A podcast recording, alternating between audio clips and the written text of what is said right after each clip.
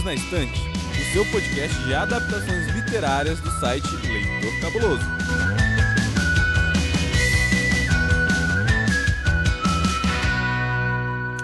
Olá, ouvinte! Está começando mais um episódio do seu podcast de literatura e adaptações literárias favorito, o Perdidos na Estante. Eu sou a Amanda e eu estou aqui gravando o episódio 185 com o meu querido, queridíssimo e um pouquinho sumido Paulinho V. Olá, gente!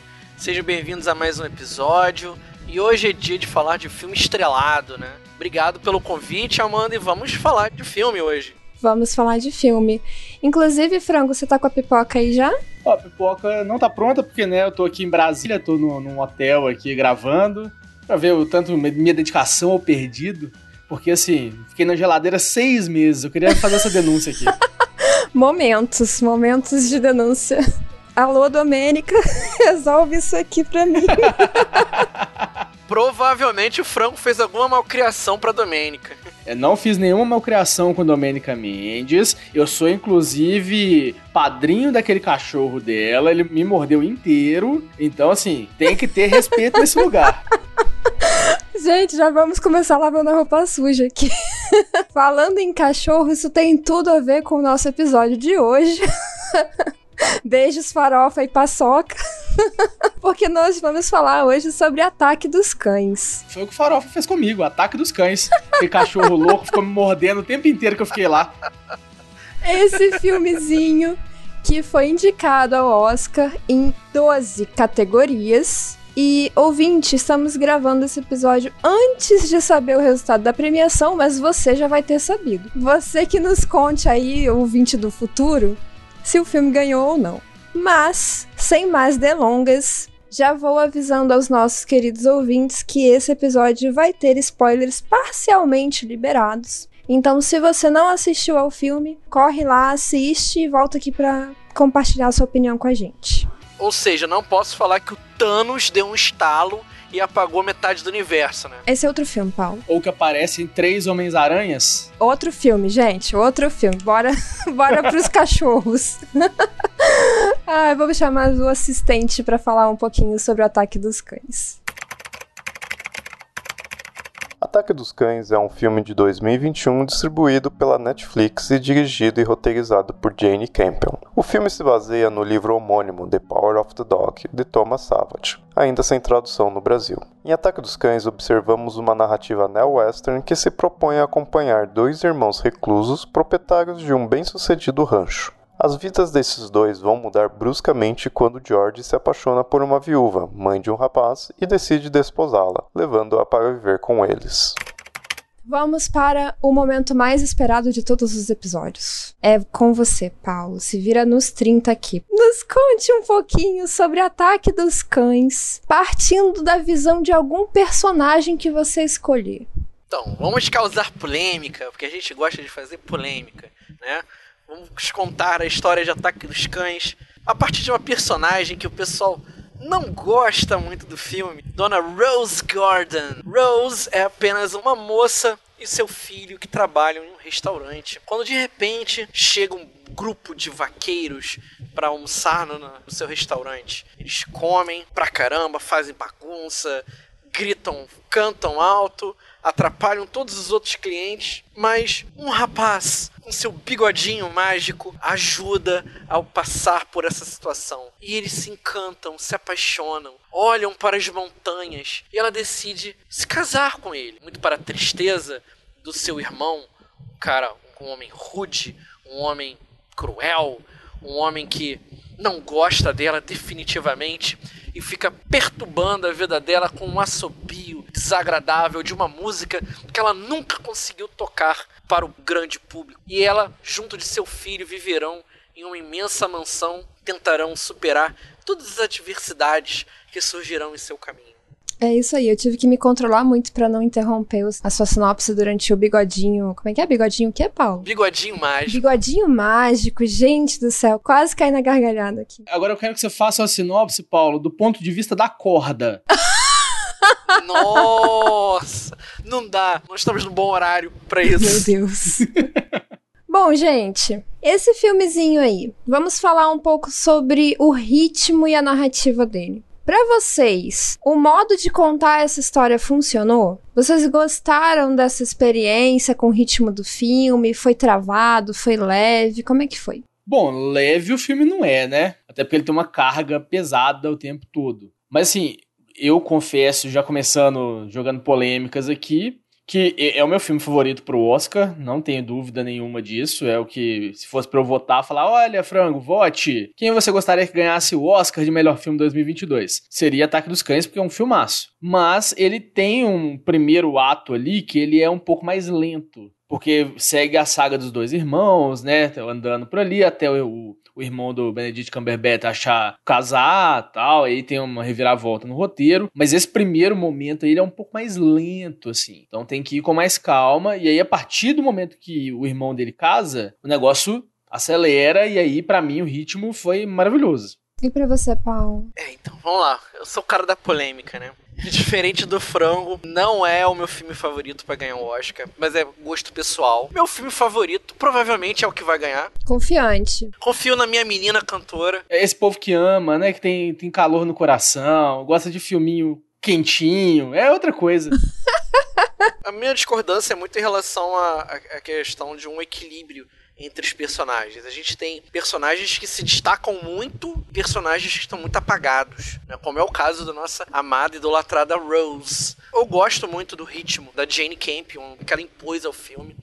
Eu, muito legal você ver como o filme ele não é didático exatamente para o espectador ela não mastiga as informações pra gente. Ela deixa a gente deduzir as coisas a partir de olhares, a partir de frases não ditas, a partir de determinadas cenas. Por exemplo, todos os cenários eles são muito amplos no filme, tudo muito grande. Eu acho que uma boa cena que resume isso é uma cena que se repete na, mais ou menos na metade e no final, que é quando o Phil vai olhar para a montanha, pequeno em relação à montanha grandiosa no fundo. Isso se repete em várias cenas.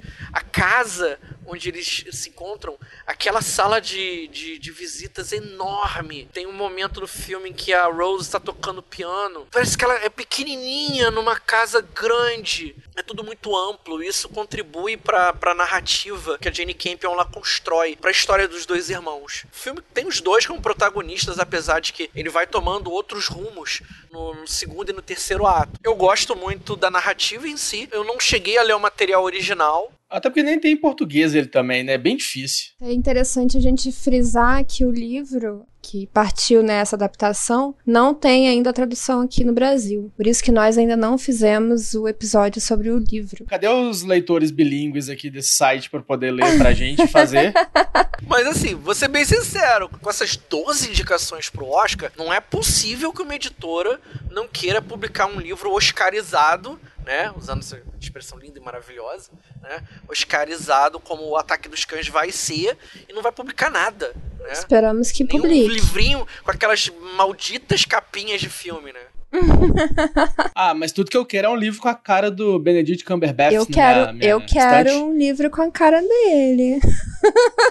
mas gente, olha, uma coisa que eu gostei demais da narrativa, de como a Jane Campion contou essa história, é que tudo isso que o Paulo falou, assim, já aproveitando, né, toda essa questão da grandeza e aí a proporção deles sempre parecendo pequenos diante daquilo tudo, é porque é um filme, assim, de muita opressão. Toda a vibe do, do filme é muito opressora. Primeiro a gente acha que só a, a Rose é muito oprimida naquela casa, naquele cenário western muito ermo, né, meio selvagem, mas depois a gente descobre que existem outras formas de opressão ali acontecendo. E eu acho que isso contribui para uma carga não só dramática, mas também eu, pelo menos, passei o filme inteiro tensa, achando que ia acontecer alguma coisa a qualquer momento. E, e, acontece, mas acho que não do jeito que a gente tava pensando. Não do jeito que a gente tava pensando. Inclusive, porque eu não sei vocês, mas eu fiquei com esse nome, Ataque dos Cães, e eu tenho mania de não ler sinopse. E eu fiquei achando o tempo todo que ia acontecer alguma coisa com o cão. E tá lá, ó, uma hora e tanto de filme, cadê? Não tem nenhum cão. eu tenho um problema que eu vou contabilizando galinhas nos filmes, né? E galinha aparece, cão não. cão não. E aí eu fiquei, né? Cadê esse cão que vai atacar, gente? Mas assim, o, o nome do filme é explicado bem mais pro final. é, só já jogando spoiler, é um versículo da Bíblia, né? Inclusive. Isso, isso. Mas assim, em linhas gerais, gente, vocês gostaram do filme? Como o Oscar a gente já falou, mas como entretenimento, é um filme que vale a pena de você assistir pra, enfim, para se divertir, para curtir um filme legal? É, divertir é uma palavra pesada, é, né? Porque depende assim, do que você considera como diversão, né? É, eu espero que você não se divirta, mas é um filme que me entreteve bastante. Assim, eu gostei bem da história, gostei bem de como que ela foi desenvolvida, assim. O personagem do Benedict Cumberbatch, que toda hora eu esqueço o nome do personagem, mas eu abri aqui, é o Phil. É o Phil. Phil Burbank. Ele tem uma, umas amarras internas que são pesadíssimas, assim, para ele. Teve uma época na minha vida que eu fui e falei, ó, oh, eu tenho que assistir faroestes. Aí eu falei, vou assistir faroestes. Eu assisti um monte de faroeste. Eu só assistia faroeste. E aí até chegar no momento que ele teve desconstrução do faroeste, né? Depois de 500 mil anos de só faroeste dominando o cinema, tal qual super-herói hoje em dia, o faroeste foi nessa época também. O mais legal do, do Ataque dos Cães é como que ele pega todo esse histórico do faroeste ali, revira tudo, bota o dedo do meio, grita um grande foda-se pra ele e fala, eu vou fazer meu filme aqui e ele é um faroeste. Independente de imbecil falar que não é, ele é um faroeste. Falando em imbecil, eu só queria fazer um comentário aqui que esse filme recebeu duras críticas de um, um certo ator, né, que atuou em westerns e que se acha o, o expert em westerns. E isso tudo por conta de homofobia, né, gente? Vamos explorar isso um pouco melhor depois. Mas fala aí, Paulo. Até para não esquecer de, de mencionar isso depois, eu recomendo aos ouvintes até assistirem um documentário que mostra um pouco dos bastidores do filme, narrados pela própria Jane Campion, como que ela fez as escolhas, como que, como que os cenários foram montados, como que foi feita a escolha dos atores para interpretar os personagens. Vale muito a pena. 15 minutinhos, dá pra ver rapidinho. Mas assim, eu gostei do filme, gostei demais, porque ele mostra pra gente uma outra maneira de fazer cinema. A gente tá acostumado com uma maneira um pouco mais direta aquela coisa que filme de super-herói acaba acostumando mal a gente. Tem que explicar tudo, o personagem ele tem que falar, olha, eu sou assim, assim, assim, assado, porque aconteceu isso, isso e isso na minha vida. Ele tem que falar para você. E a narrativa do de Ataque dos Cães, ela não é tão didática assim, como eu já mencionei antes. A gente estava falando aqui do título do filme, que tem a ver com o versículo bíblico, mas tem uma série de outros símbolos espalhados na, ao longo da, da narrativa. Por exemplo, o personagem do Phil, a gente vai falar isso um pouco depois.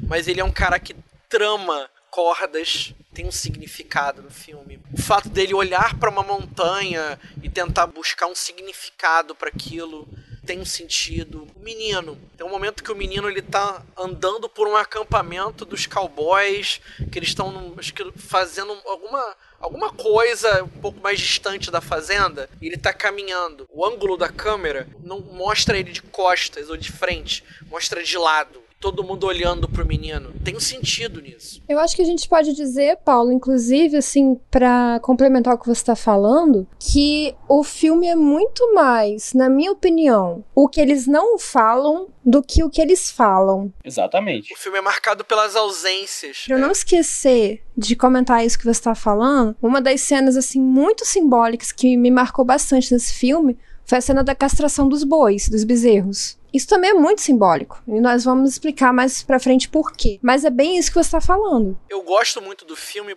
por causa disso, dessa maneira diferenciada de filmagem. A Jane Campion, ela explora muito os gestos, o olhar, as não ações são extremamente exploradas. É, é, muito interessante. Você tem muitas camadas no filme. E é um filme que te estimula você a assistir várias vezes. Porque cada vez que você reassiste, você consegue tirar mais um outro sentido. É fantástico. Eu lamento muito que provavelmente ele não vai ganhar o Oscar de melhor filme por políticas internas da academia. Tô falando isso antes porque eu, a gente faz uma ideia do que pode acontecer, né? Mas enfim, é uma pena, é lamentável isso. Você vê o quanto a direção foi feliz no todo. Mais um filme de cowboy gay perder vai ser demais. Já Bom, basta a derrota sofrível de Brokeback Mountain. É verdade. É, é, engraçado como o preconceito que está presente no filme, ele se reflete também na vida real, em como que os críticos de cinema observam o filme. Bom, tendo isso em mente, vamos partir para o próximo bloco para a gente poder discutir esses assuntos com mais detalhes. Vou chamar um assistente. Jane Campion fez história pela segunda vez na academia. Em 1993, tornou-se a segunda mulher a ser indicada ao Oscar de melhor direção, feito que se repete em 2022. Portanto, Campion é também a primeira mulher a acumular duas indicações para a categoria de direção. Este é um fato que consolida o favoritismo de Ataque dos Cães nessa temporada de premiações e também é um reflexo das críticas positivas que a cineasta recebeu pelo trabalho, tanto na direção quanto no roteiro. Então, gente, nós estávamos falando sobre essa temática da homossexualidade, nós já entramos nesse ponto. Vamos explorar logo isso. Nós falamos aqui dos símbolos e são vários é, da opressão, da repressão sexual, da solidão, do próprio imaginário do que, que seria um western e, e, do que o filme apresenta. O que, que vocês acharam disso tudo, assim? Entrando um pouco mais a fundo agora, além do que a gente já estava falando. Como é que vocês perceberam esses símbolos junto com o que nós já sabemos sobre o personagem do Phil, por exemplo? Eu acho que o Phil é o maior exemplo de tentar ser o, o machão do western de se mostrar, né, como aquele machão típico do, do Velho Oeste, tanto que ele não toma banho, exce... é,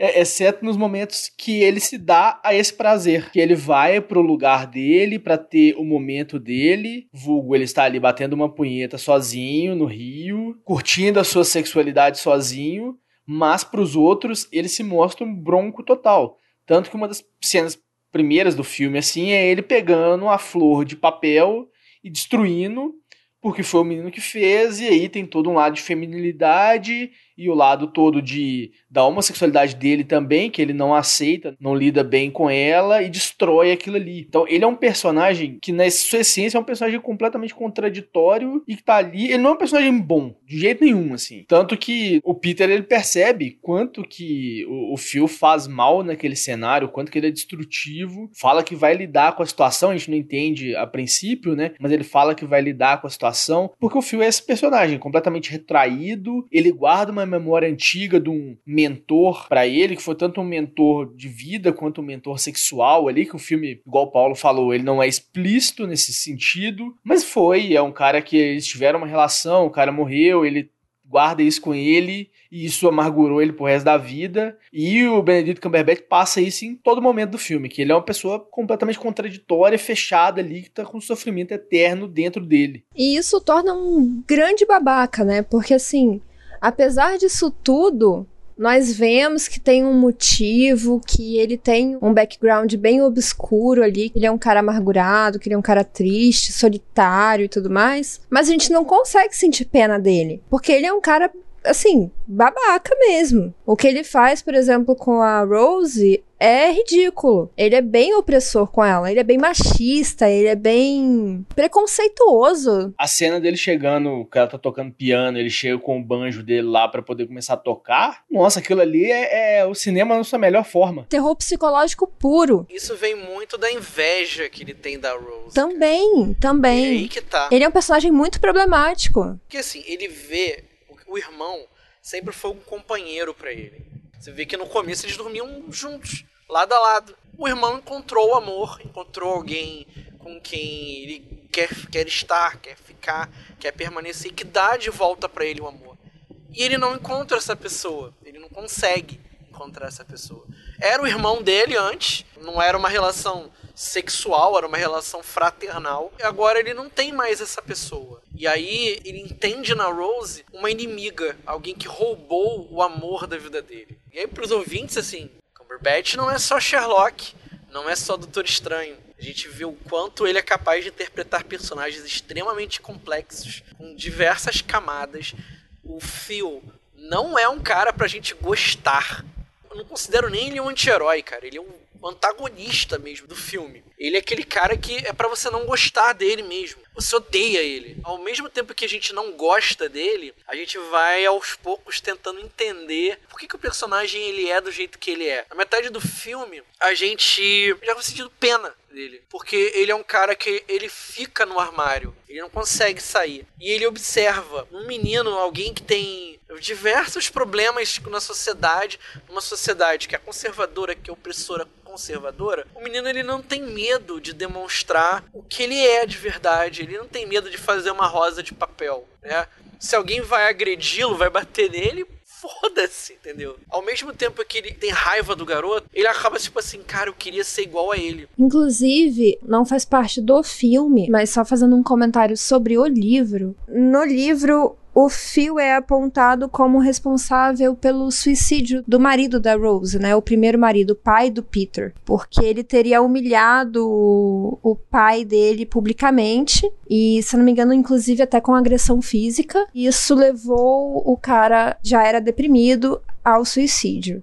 Então, o Phil é esse tipo de cara. Pensando aqui, essa mudança de roteiro que você falou aí, eu achei que ela deu uma melhorada até na história, porque poderia virar um filme de vingança só, né? É, não é só a questão da vingança, né? Aí o, o, Peter é uma outra história, né? Mas o Phil em si, ele é um personagem problemático. Eu acho que ele representa bem essa, essa repressão sexual que a gente estava falando. Os únicos personagens realmente bonzinhos ali naquela história é a Rose e o George. O George, porque ele some no meio do filme, né? Então, depois do meio do filme, você quase não vê ele mais. É, essas são as minhas críticas ao filme, porque você tem personagens que se destacam muito e personagens que acabam sendo sublimados, eles desaparecem. Tem todo o drama da Rose com o Phil, e aí chega um momento em que, sei lá, ela, ela some. Não, mas acho que aí no caso dela faz mais sentido. Porque ela realmente some dentro daquela opressão ali da casa. Então ela vira alcoólatra, ela fica pelos cantos tal. Então, assim, aparece ela ali, a preocupação toda do Peter com ela, porque ela foi se degenerando por causa do fio. Eu senti falta de uma resolução, seja positiva ou seja negativa. Você não tem. Ela simplesmente ela é sublimada. Até a própria atriz, ela tá muito apagada no filme, Kristen Dunst. Ela tá muito apagada no filme. Eu não gostei da atuação dela, sendo bem sincera. É, ela já fez papéis melhores. Mas eu consigo entender o que acontece com a personagem. O Frango tocou no, no ponto do alcoolismo e aí eu, eu fico com aquela questão. Eu acho que ela não se tornou alcoólatra, eu acho que ela já era. A Rose já tinha problemas muito graves porque vamos combinar, não é fácil você criar um filho sozinha depois que seu marido se suicidou. Então ela já tinha problemas e ela foi exposta a um ambiente extremamente tóxico na casa do Phil, né? Basicamente, o marido dela era dono da casa junto com o irmão, mas ela era tratada como se fosse uma convidada indesejada, né? Ela não era parte daquela família. Então, eu acredito que ela já tinha esses problemas e o que aconteceu foi que eles foram agravados. E tudo por causa do fio. Eu acho que ao contrário desses dois, eu gostei da atuação dela, porque é uma questão de interpretar alguém que é alcoólatra, ele tá no, numa situação que tá só se degenerando, é difícil. Sem cair num maneirismo que ela não caiu. Ela tá ali. E ela tá, tá vendo a vida passando ali. E tá com a garrafinha dela. E é isso aí. Tá fazendo o que dá para fazer ali na situação que tá dando pra fazer, sem cair no estereótipo, sem cair em nada. Mas depois a história, no, no, metade do filme ali pra frente, ela passa a não ser mais do, do Phil, do George dela, e passa a ser do Phil e do Peter, né? Então tem todo uma crescente do personagem do Code Smith McPhee, que aí justifica também os outros saírem. O sumiço do George, para mim, é completamente inexplicável, assim. Porque ele era grudado com o irmão e depois de um período ele para de aparecer na história e some simplesmente. A Rose ainda tá ali, rondando ali em volta, mas a história passa a ser do Phil e do Peter, porque eles se aproximam de tal modo que o, o Phil se abre de um jeito que ele não se abriu com ninguém. E o Peter tá ali motivado para destruir ele. Eu acho que isso, inclusive, essa ausência do George depois do casamento. Bom, tem a problemática aí da questão do roteiro mesmo, que eu também sinto falta dele ter sido melhor explorado depois disso. Mas eu acho que o, o Phil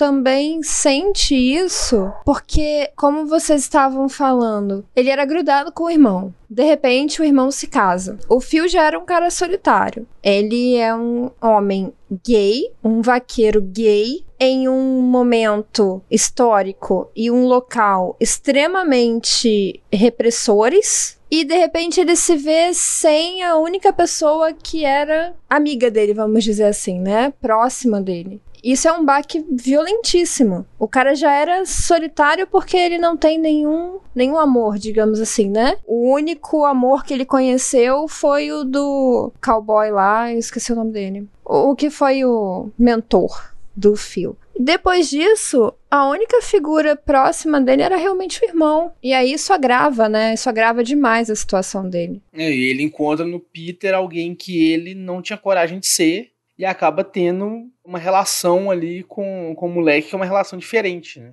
É, bem diferenciada. de uma relação não de relacionamento amoroso, nada Sim. do tipo, mas uma relação complicada que envolvia o, o moleque saber do, do segredo dele, que ele tomava banho, escondido de todo mundo, fazer coisas escondido de todo mundo, e o moleque sabia, e ele sabia que o moleque sabia, e ficava nessa, assim. E fora toda a pressão que ele fazia na mãe do menino que gravava a história inteira. O paralelo que a gente consegue fazer hoje é em relação ao quanto o personagem ele era reprimido, quanto ele usava uma máscara social de um machão, né, de alguém que agride as pessoas, mas essa é uma agressão que ele faz com o mundo, né, porque ele não consegue se sentir compreendido, né, ele tá numa situação em que tudo aquilo se acumula dentro dele, é uma, uma raiva que ele, ele acaba precisando extravasar. Né? Ele utiliza o caminho, o caminho da violência. E quando ele vê que existe um outro caminho, é tarde, é tarde demais. Ele mesmo se dá conta disso. Ah, é tarde demais para mim. Ele não sabe muito o que fazer com aquilo. Ele acaba descobrindo um cúmplice, alguém no qual ele consegue confiar e ao mesmo tempo acabou. É complexo. Você falou de pena, Paulo. Eu não sei se eu senti pena dele. Eu acho que você consegue compreender. Mas assim, ao invés daquela saída que utilizam muito hoje em dia para vilões, de você ah, o vilão é desse jeito porque ele passou por muitas dificuldades na vida dele, então pobrezinho. Não, não é bem assim, não é bem isso que acontece com o Phil. Você até compreende, só que você não consegue concordar mesmo compreendendo. Ele não deixa de ser escroto em momento nenhum. É uma coisa que você olha assim, ah, beleza, sofreu, sofreu. Mas é um escroto da porra, pelo amor de Deus. Tanto que mesmo quando ele é legal com o Peter, você fica assim, tipo, meu Deus, ele vai fazer alguma coisa com esse garoto. Tanto que eu achei que a reviravolta, até já, já passando aqui, né, andando um pouquinho mais, eu achei que a reviravolta ia vir daí. Dele fazendo alguma coisa com, com, com o moleque. Gente, eu passei o filme inteiro achando que ele ia fazer alguma coisa, ou com a, Também. com a Rose, ou com o moleque, ou com os dois. Tem um momento que eles estão no acampamento, tá todo mundo lá na, na, na pradaria, e o menino vai andando numa linha reta, e tá o, o fio, tá lá tramando a corda, e ele tá olhando pra, pra cara do menino. Eu falei assim, cara, é agora que ele vai fazer alguma merda. Eu achei que ele ia pegar essa corda e enforcar o moleque. Eu passei o filme inteiro com esse sentimento de é agora que vai acontecer. Mas, gente, falando um pouco mais sobre personagem, a gente não falou tanto assim do Peter. O que, que vocês acharam dele? Oh, ele é um personagem que tá completamente fora ali de tudo que tá na, naquele momento, né? A gente pensa que é 1920, mais ou menos, que tá ali o filme, não é? Se eu não tô Uhum. enganado. É por aí, sim. Pensa que é início do século XX ali. Não que, nossa, hoje em dia seja uma maravilha, mas 1920, né? Vamos comparar aí no meio do, do oeste dos Estados Unidos ali também. E ele é um personagem que, assim, ele deve ter passado muita coisa antes da gente conhecer ele, porque a gente já conhece ele no estado que ele não tá ligando pra mais nada, que ele tá só vivendo a vida dele. Porque é uma coisa que o Paulo falou lá no início, vou retomar aqui, o filme também não fica dando explicações demais. Então, a gente entende que ele deve ter passado por muita coisa já, e aquele é o modo dele aceitar que ele é daquele jeito e foda-se o mundo, assim. Que é um pensamento que, pensando em 1920, era uma coisa absurda, assim, de pensar. Que é outro mundo, outra, outra cabeça, outra cultura, outra coisa, assim. E aí, Eu acho que ele faz o que ele faz todo no filme porque ele tá na, na presença do Phil ali, mais nada. E o Phil tá fudendo com a mãe dele. Basicamente isso, fudendo o psicológico da mãe dele. Ele tá vendo a mãe degringolando e ele promete para ela que vai resolver. E ele resolve. Ele, para mim, é um personagem bem complicado também, viu? Bem complexo. A gente consegue entender, de certa forma, as motivações que levam o Peter a agir contra o Phil. A sensibilidade dele permite que ele compreenda o que o Phil tá fazendo com a mãe com a Rose. Ele é um personagem que ele pouco se importa com o mundo e assim, me admira alguém como alguém como ele sobreviver numa sociedade como aquela. Porque você ser indiferente a um local que é conservador, que te exige uma posição de machão, de sujo, disso, daquilo, daquilo outro, né? Porque é a visão tradicional do vaqueiro, uma visão é essa que vai perdurar até 1960 e 70. A gente está falando do início do século XX. É, até os dias de hoje, se você traçar um pouquinho, ainda tem muita dessa visão. É o sul dos Estados Unidos, gente. Vamos, para, vamos pensar nisso. Sul dos Estados Unidos, local marcado por uma colonização que é extremamente opressora da, da, da, Inglaterra, muito semelhante à colonização portuguesa no Brasil. Um lugar que criou homens duros, o ideal do self-made man, é o cara que se faz sozinho, é o cara que não se importa com autoridades. É até uma questão de sobrevivência, né? O homem tinha que ser assim, machão, durão, por uma questão de sobrevivência, até porque é, estamos falando do Wild West, né? Então aquele ambiente selvagem, aquele ambiente em que você precisa lutar pela sua própria vida, pela sua própria sobrevivência ali, no sentido de se você não, não cria gado, se você não trabalha numa, num rancho, alguma coisa do tipo, você não come, né? Não, não é tão simples assim, você não, não tem facilidades que você teria, por exemplo, naquela época em Boston, que era um grande centro. Não dava pra pedir um iFood lá em Boston, não, né, não, por não, exemplo? Não, não tinha um iFood iFood, né? Não tinha iFood. Não, não ia te entregar um bifinho. Você tinha que matar o boi e conseguir seu próprio bife, né? Mas então, o Peter, ele é um cara extremamente sensível. Você fica pensando assim, cara, a sensibilidade dele é tanta que ele, ele é frágil. Meu Deus do céu, cara. O que ele tá fazendo aí, sabe? Porque ele precisa ser protegido de alguma forma. E um ambiente tão tóxico como aquele, e mesmo assim ele consegue né, dar os pulos dele, ele consegue sobreviver aquilo que, aquilo que ele passa e até confrontar o seu antagonista. Eu só vou lançar uma questão aqui. Será que ele é realmente sensível e frágil? Não, assim, sensível talvez, frágil não. Porque eu acho que ele criou uma casca ali muito forte. Percebe melhor as coisas e os sentimentos do que os outros. Sensível, que eu quis dizer é nesse sentido. Ele é, ele é uma pessoa que ele percebe as coisas com muita facilidade. Mas ele é um cara extremamente prático também. Isso é surpreendente. É muito curioso porque o, o George não percebe o que está acontecendo com a esposa. O Peter num estalo ele consegue entender o dilema que a mãe tá passando. Mas eu acho que vai também dele ser um estudante de medicina, né? O, a frieza dele ali, a forma como ele lida com as coisas. A gente vê ele desde o início secando o coelho, estudando, analisando. Ele é um cara com uma educação para além do que o povo ali tem. Sim. Aliás, essa cena do coelho, naquela cena ali me acendeu um alerta assim de gente, esse garoto é muito esquisito, viu? Deu uma vibe ali de psicose. Me deu uma vibe, na verdade, de precisamos falar sobre o Kevin. É, também. Eu, eu, eu puxei o psicose aí porque o cara faz bichinhos, né? Então, na hora que eu vi ele fazendo, meu Deus, ele vai fazer animal, daqui vai estofar o animal ali e tal, vai ser um psicose. Aí não. Na verdade, tem um pouco, tem um pouco. Inclusive, se nós pensarmos na tensão que isso causa pro filme. É, como eu já falei em alguns outros momentos, eu fiquei o tempo todo achando que ia acontecer a maior revolução a qualquer momento. E eu achava que essa revolução ia partir do Phil e ele ia fazer alguma atrocidade com a Rose ou com esse menino. Para vocês, essa tensão funcionou? Vocês também sentiram isso? Vamos tentar não, não chegar à parte final dessa tensão, que, que aí a gente vai entregar tudo, mas até o momento final, vocês foram surpreendidos pelo filme? Funcionou dessa forma? Eu fui assistir igual você foi, Amanda, sem saber absolutamente nada do filme. Eu não imaginei que teria um cachorro. É, essa parte eu imaginei que não teria um cachorro mesmo. Mas eu, eu sabia que era um faroeste e tal, meio desconstruído, mas eu não sabia absolutamente nada da história. E aí o filme foi crescendo, crescendo, eu, fiquei, eu ficava, ia ficando tenso, igual eu falei. Eu achei que o fio ia fazer alguma coisa em algum momento, e eu fui pego de surpresa total no final, assim. Tanto que aí, na hora que aconteceu o que acontece no final, que eu fui ligar os pontos e ver. Ah, tava na minha cara o tempo inteiro ali, eu não vi, né? Sou muito trouxa. eu também, gente. Quando chegou em uma determinada cena, eu pensei assim: é o quê?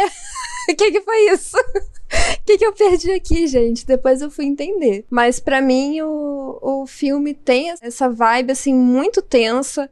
Eu acho que todo esse terror psicológico que o Phil faz com a Rose, eu acho que foi o Paulo que citou os assobios que ele, que ele faz, ele não deixa a Rose tocar, ele fica tocando banjo na, na cabeça dela. Isso tudo vai deixando o filme com um ar muito assustador, sabe? Qu quase como um terror western. Eu acho que surpreendeu porque ele nos dá uma rasteira, né? A gente espera uma coisa e acaba obtendo outra. É, a gente espera que o fio vai destruir com a vida dos dois. E não é bem isso. Acho que a tensão vem da desconstrução do protagonista. Vem como o protagonista chega ao final e acontece aquela situação toda. Eu gosto da maneira como ela vai conduzindo a gente, vai entregando pequenas coisas ao longo da trama e a gente vai não dá muita importância no começo. E só no final que a gente dá aquele estalo, tipo, ah, tá. Era aí que ela queria chegar. Eu gostei demais da maneira como a gente é encaminhado lentamente. Ela te dá todas as condições de entender o final sem te explicar, né?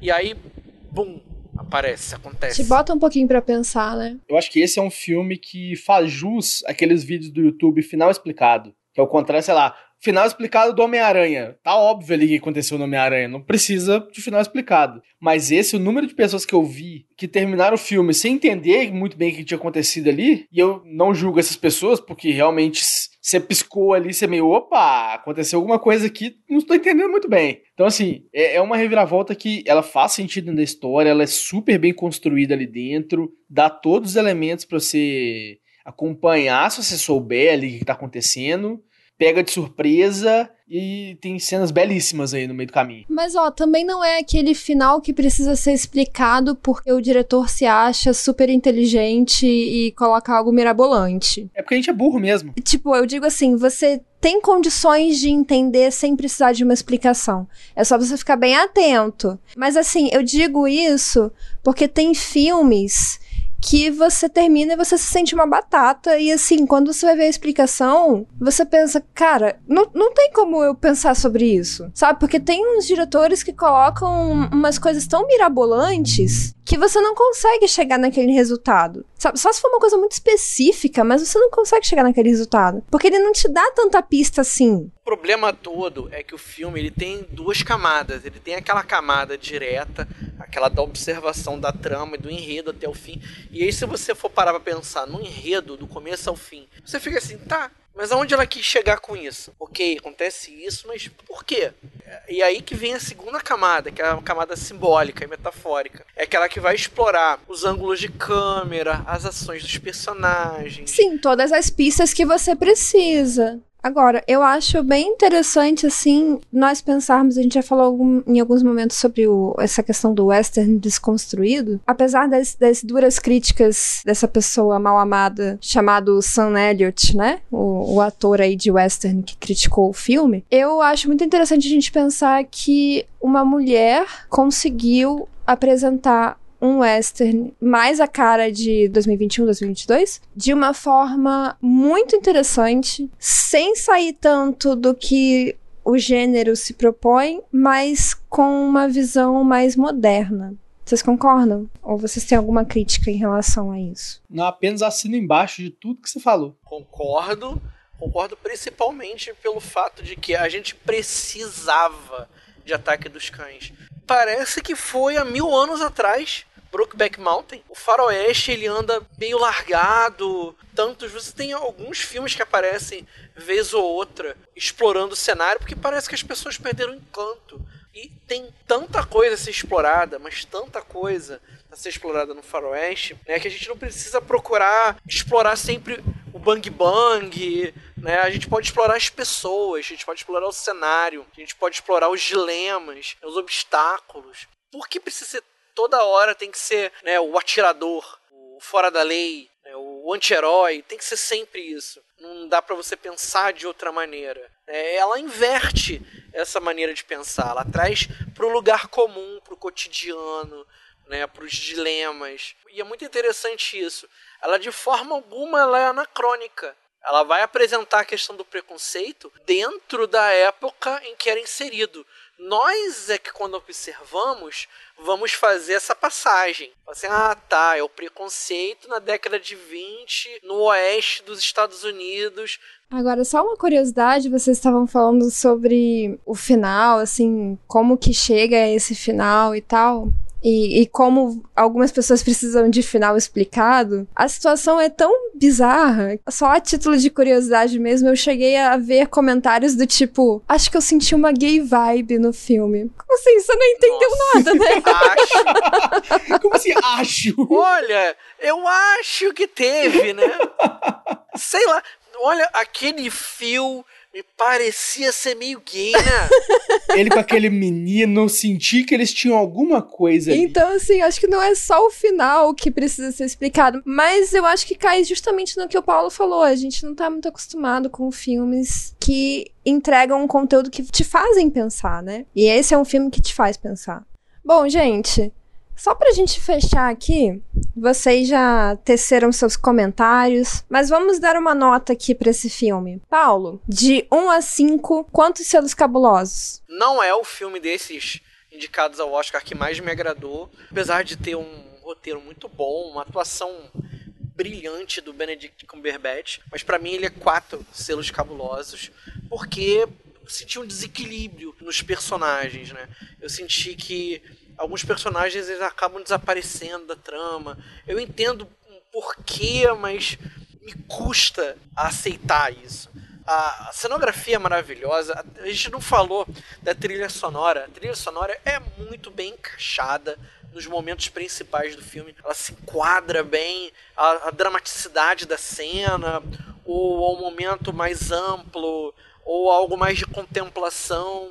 E só não vai é, ganhar o Oscar essa trilha aí porque tá concorrendo com o Hans Zimmer com Duna lá, que, pelo amor de Deus, que ele fez com Duna. Pode até ser que dê Ataque dos Cães sim, porque de alguma forma você quer tentar criar um, momento surpresa, né? Você pode querer surpreender os, os espectadores, apesar de que o nome, a grife Hans Zimmer, né, é muito forte. Mas, enfim, eu gosto muito da trilha sonora, gosto da cenografia, a atuação do, do Cumberbatch é maravilhosa, só que aí você cai numa atuação que eu achei fraca, da Kirsten Dunst, e do cara que faz o George, que é o Jess Plemons. Em compensação, a do Peter é muito boa. A do. Eu esqueci o nome do ator, gente. O nome diferente. Cody Smith McPhee. Isso. Ele é um excelente ator. Sim, é assim. Vai acabar acontecendo que é o seguinte: ele vai merecer mais Oscars do que ele vai ganhar. E você, Frango, quantos selos cabulosos de 1 a 5? Eu já falei, é o meu filme preferido dessa, dessa leva do Oscar aqui. Ele vai levar meus cinco selos cabulosos, com certeza, assim. É filmão, assim, é filmão mesmo.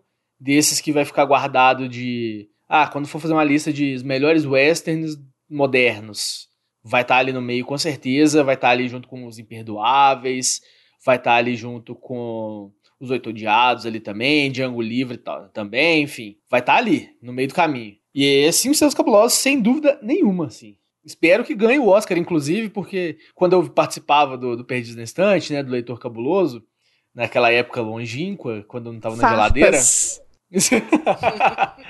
é, as pessoas sabiam que eu não tenho coração, né? Então, assim, um filme como esse, ele vai ganhar muito mais para mim do que Coda, que é um filme completamente coraçãozinho. Curioso que Coda só tá concorrendo a três Oscars. E olha lá. E vai ganhar os três. Merecido, vai. Para com esse coração peludo aí.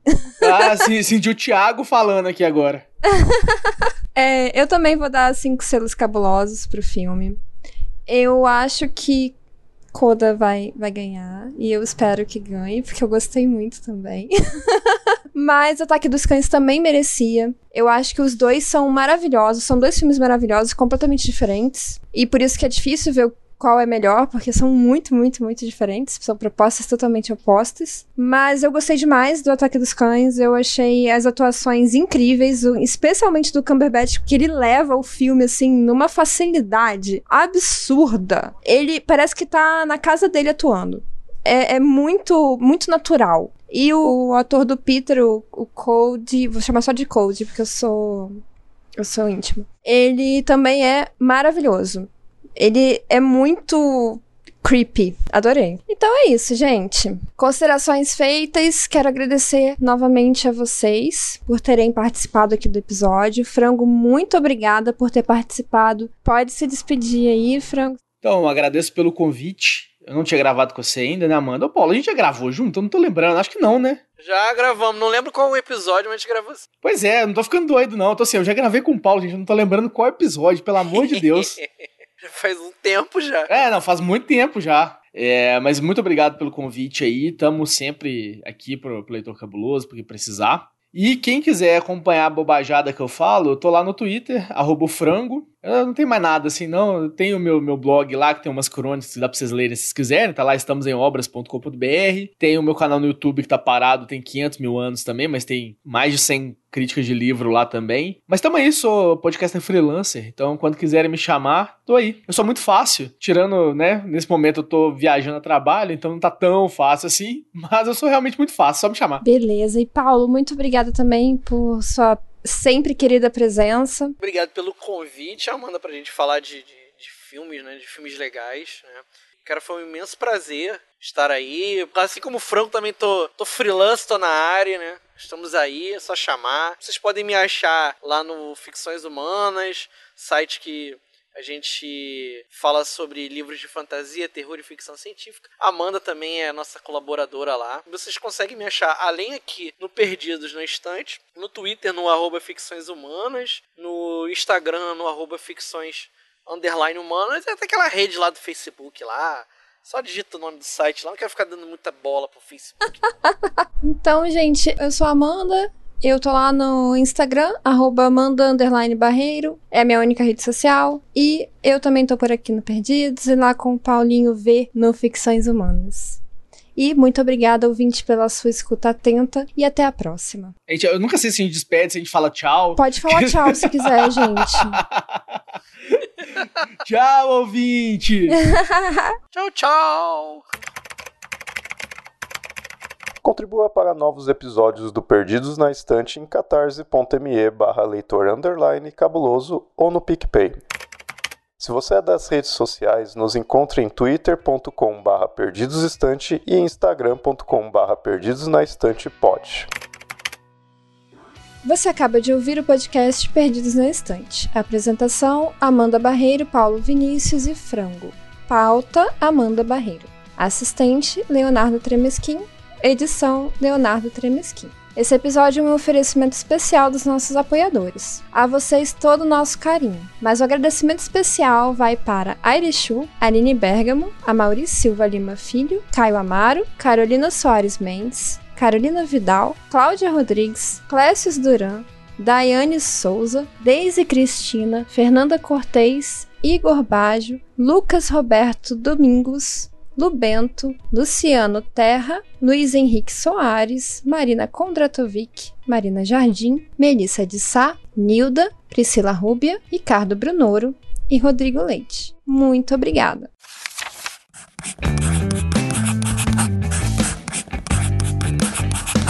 Esse podcast faz parte do site Leitor Cabuloso.